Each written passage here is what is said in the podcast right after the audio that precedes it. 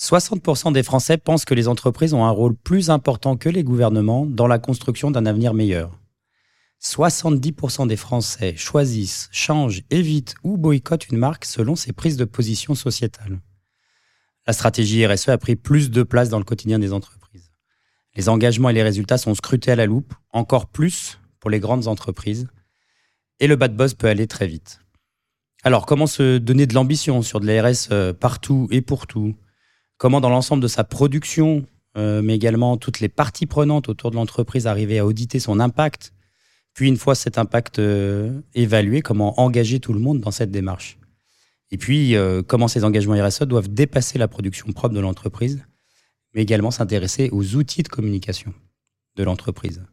Ce sont les sujets que nous allons aborder dans ce podcast.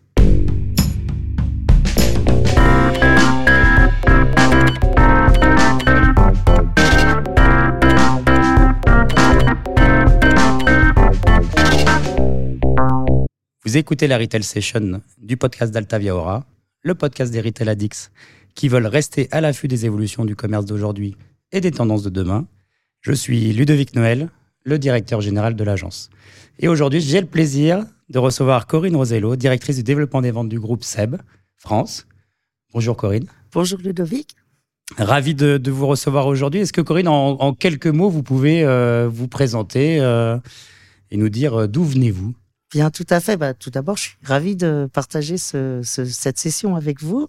Donc, je m'appelle Corinne Rosello et je travaille pour le groupe SEB d'ailleurs depuis 34 euh, ans avec un parcours plutôt euh, commerce management. Alors, l'aventure a commencé en 1989 en tant que chef de secteur, puis j'ai successivement pris des responsabilités de direction régionale, nationale et de développement euh, des ventes pour la France. Alors, dans mon quotidien professionnel, on va dire, je suis plutôt engagé et pour offrir aux consommateurs en fait la meilleure expérience en magasin. Et cette expérience, elle repose sur euh, deux piliers la formation sur nos produits, d'ailleurs au travers de nos forces de vente et des vendeurs de la distribution, et l'expression finalement de notre engagement via des moyens de revente, bah, notamment la PLV euh, en magasin. C'est ça.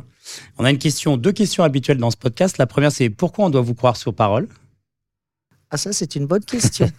eh bien, écoutez, parce que finalement, je ne vais pas mettre à mal 34 années d'expérience et d'engagement auprès de nos retailers et consommateurs. Faciliter, embellir la vie quotidienne de nos consos et entretenir une relation d'ailleurs basée sur la satisfaction avec nos retailers, bah, c'est la volonté du groupe et la mienne. Bah voilà pourquoi vous devez tout simplement me croire sur parole. Tout à fait clair. et puis on a aussi l'habitude, euh, effectivement, de, de, demander à nos invités si récemment il y a une, actualité, un événement que vous avez euh, vu apparaître dans votre paysage d'ailleurs professionnel ou personnel. Voilà, est-ce que vous avez quelque chose à partager avec nos auditeurs avant de rentrer dans le vif du sujet? Laissez-moi deux secondes, je réfléchis. Alors j'ai un sujet, effectivement. Dernièrement, j'ai, euh, moi je m'intéresse aux, neurosciences. Je trouve ça absolument euh, passionnant. Et j'ai assisté dernièrement à une conférence sur la thématique d'optimisation de nos capacités d'apprentissage. Et depuis de nombreuses années, finalement, on parle beaucoup de euh, profils spécifiques d'apprenants. Vous savez, les fameux visuels, euh, les auditifs, euh, les kinesthésiques. et eh ben, chasser aux idées reçues. En fait, bah, j'ai appris qu'il n'existait pas finalement de profil spécifique, mais plutôt des, des prédispositions génétiques qui sont renforcées par l'éducation et ce qui montre l'importance finalement de notre environnement euh, familial et socio-éducatif. Alors pourquoi est-ce que je vous parle de, de cela? Parce que finalement, je mesure combien on doit prendre en compte ces éléments pour favoriser l'expérience consommateur. Et c'est là tout l'enjeu. Donner envie pour déclencher l'achat, faire en sorte de mobiliser les sens et les émotions. Et ça, ça joue un rôle fondamental. Magnifique. Un peu de poésie, ça fait pas de mal. Merci Corinne d'avoir joué le, jeu de nos deux questions introductives et maintenant on va rentrer euh, dans le vif du sujet. Alors Corinne, pour euh, commencer, est-ce que vous pouvez nous présenter euh, le groupe SEB aujourd'hui?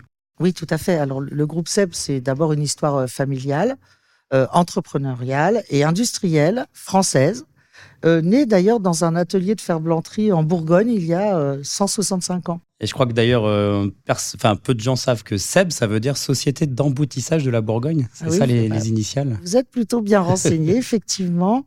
et, depuis, d'ailleurs, le groupe SEB est devenu la, la référence mondiale du petit équipement domestique. C'est un portefeuille de 32 marques emblématiques, alors parmi lesquelles euh, bah, on peut citer euh, celles que vous connaissez certainement euh, ici en, France, Tefal, Seb, Calor, Roventa, Krups, Moulinex et bien d'autres. le groupe Seb est présent en fait dans, dans 150 pays. Il emploie plus de 30 000 salariés dans le monde et dont près de 6 000 en France. Alors c'est aussi, et ça c'est important aussi, c'est 40 sites dans le monde, dont 11 sites de production, en France. D'accord. Très clair. Il paraît assez évident, du coup, comme une, toute grande entreprise, effectivement, que le, groupe SEB est, un groupe qui est engagé en matière de RSE et qui l'a pas découverte euh, il, y a, quelques mois. Pouvez-vous, euh, pour entrer sur cette question de la RSE, effectivement, dans le groupe, décrire un peu les, piliers de l'engagement du groupe? Oui, tout à fait. Alors, en vendant euh, plus de 400 millions de produits chaque année dans le monde, le groupe SEB est conscient de sa responsabilité et d'ailleurs a placé les, enjeux environnementaux au cœur de sa stratégie de développement durable, en cohérence d'ailleurs avec les objectifs de développement durable, les fameux ODD là, de, mm. de l'ONU. C'est ça. Alors, à chaque étape du cycle de la vie de ces produits, de, la conception euh, jusqu'à la fin de, de, leur vie, le groupe agit vraiment pour limiter leur empreinte euh, environnementale. Alors concrètement, les actions déployées par le groupe s'inscrivent dans une stratégie globale qui est, qui est basée sur les quatre piliers qui sont le respect des personnes, l'innovation durable, la révolution circulaire et comment on agit sur le climat. Restons peut-être un instant sur, euh, sur la stratégie avant de, de détailler les preuves, parce qu'aujourd'hui les gens attendent effectivement des preuves par rapport euh, à l'engagement. Il y a un sujet majeur et qui pour autant apparaît assez tardivement dans, dans nos médias en France, c'est la question de, d'obsolescence programmée. C'est-à-dire que le, fait de se dire est-ce qu'on peut euh, trouver dès la conception des produits une manière euh, vertueuse de pouvoir réparer ces produits plutôt que d'avoir à les, changer directement. Euh, le groupe SEB, par rapport à cette question de, réparabilité des produits, où vous en êtes aujourd'hui? Il y a, un vrai engagement. Hein. Dès la conception des produits, la réparabilité du produit est prise en compte. La, réparabilité, c'est une démarche qui va assurer un produit qui va être facilement démontable, remontable, mmh. des pièces détachées qui soient accessibles en prix et disponibles rapidement et longtemps, et tout ça avec aussi un réseau de réparateurs et un maillage territorial qui est optimisé. Alors, pour vous donner quelques exemples plus concrets, hein, dès, dès, 2008, le groupe SEB a engagé sa politique de réparabilité qui est arrivé d'ailleurs à maturité euh, en, 2015, et avec un premier euh, engagement de réparabilité 10 ans, mmh. et qui depuis 2021 est passé à 15 ans. Alors, c'est visible d'ailleurs sur euh, l'ensemble de, nos produits grâce au logo réparable 15 ans au juste prix. et c'est d'ailleurs, je vous disais, visible sur nos produits, c'est plus de 90% des produits électroménagers. Euh, sur, euh, sur l'ensemble de nos marques. Alors, c'est en Europe, en Asie, Moyen-Orient, Afrique et aussi sur des produits Seb et Calor, France-Belgique. D'ailleurs, euh, pour la, la, petite anecdote, à l'origine du, du, groupe Seb, il y a 165 ans, son fondateur, donc Antoine Lescure, était rétameur ambulant. Je ne sais pas si vous le saviez. Non. Alors, c'est-à-dire, bah, il allait finalement de village en village pour réparer les ustensiles de cuisine, les casseroles, comme quoi, la réparation, c'est bien dans l'ADN du groupe depuis toujours. Et que ça revient effectivement pour une question de bon sens euh, aujourd'hui, euh, d'actualité. Euh, dans l'accompagnement de, nos clients, chez Altavia, sur leur stratégie de RSE et notamment de l'impact de leur communication, l'un des sujets de souvent, c'est d'éviter le greenwashing et, d'essayer de, mettre en avant effectivement des preuves. Parce que effectivement, tout grand groupe et grandes marques ont des discours autour de la RSE. Est-ce que, euh, bah, pour le coup, pour nos auditeurs, vous avez des éléments un peu euh, factuels et concrets par rapport à, euh, ces, résultats, et en particulier peut-être sur le sujet de la réparabilité? Oui, alors concrètement, bah, ça se traduit avec notre dispositif qui s'appelle SIS, SEB International Services. Alors c'est l'entité qui est dédiée au support technique et à la fourniture des pièces détachées. Pour illustrer, c'est 30 000 mètres carrés de, de surface de stockage, c'est 50 000 références, c'est 8 millions de pièces détachées en stock. Et puis, euh, on, est, on est rentré dans une démarche depuis 2020 d'impression 3D. c'est la fameuse imprimante qui permet de fabriquer la pièce euh, Tout à fait. Et c'est plus de 100 références concernées. Et tout ça, en fait, on s'appuie également sur un réseau de 6200 euh, réparateurs dans le monde. Il y en a environ 200 en France, 200, en France, hein, environ. Voilà. Et puis, si je dois vous apporter aussi d'autres euh, éléments de preuve et pour vous prouver l'engagement, euh, le, le, groupe a aussi euh, une activité de, euh, de reconditionnement de produits en France par l'intermédiaire de Réparseb. C'est un atelier solidaire qui forme des personnes éloignées de l'emploi au métier de la réparation. D'accord. D'ailleurs, je vous invite vivement à vous rendre sur le site réparseb.fr pour découvrir le projet. Merci à vous. Euh, dernier sujet autour de, la RSE au niveau du groupe, comme on concerne l'impact carbone des activités industrielles. C'est sûr que c'est euh, là aussi un sujet qui est de plus en plus mesuré, qui est euh, l'impact carbone, et au-delà d'ailleurs de sa propre activité, mais c'est dans, pour le coup, vous êtes un industriel, hein, vous le rappelez, des sites de production très nombreux. Comment vous abordez cette question de l'impact carbone de vos productions? Alors, euh, effectivement, comme on a des, usines, euh, il y, a des choses très factuelles qui sont mises en place. Depuis 2016, le groupe réalise un bilan carbone régulier de ses activités. Euh, ce qui permet d'ailleurs d'avoir une, image, une photographie très précise hein, de, des émissions de carbone.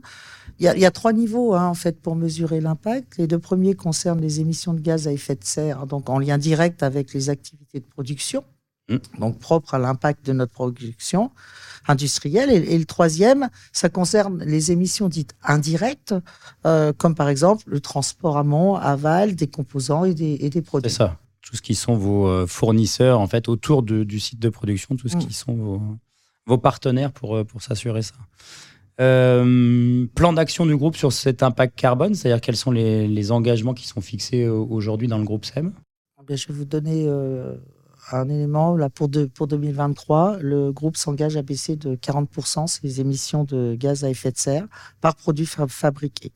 Alors, quand on sait qu'on fabrique plus de centaines de millions de, euh, de produits, bah, bah, là, je vous laisse calculer, hein, Ludovic. je vais avoir un peu de mal.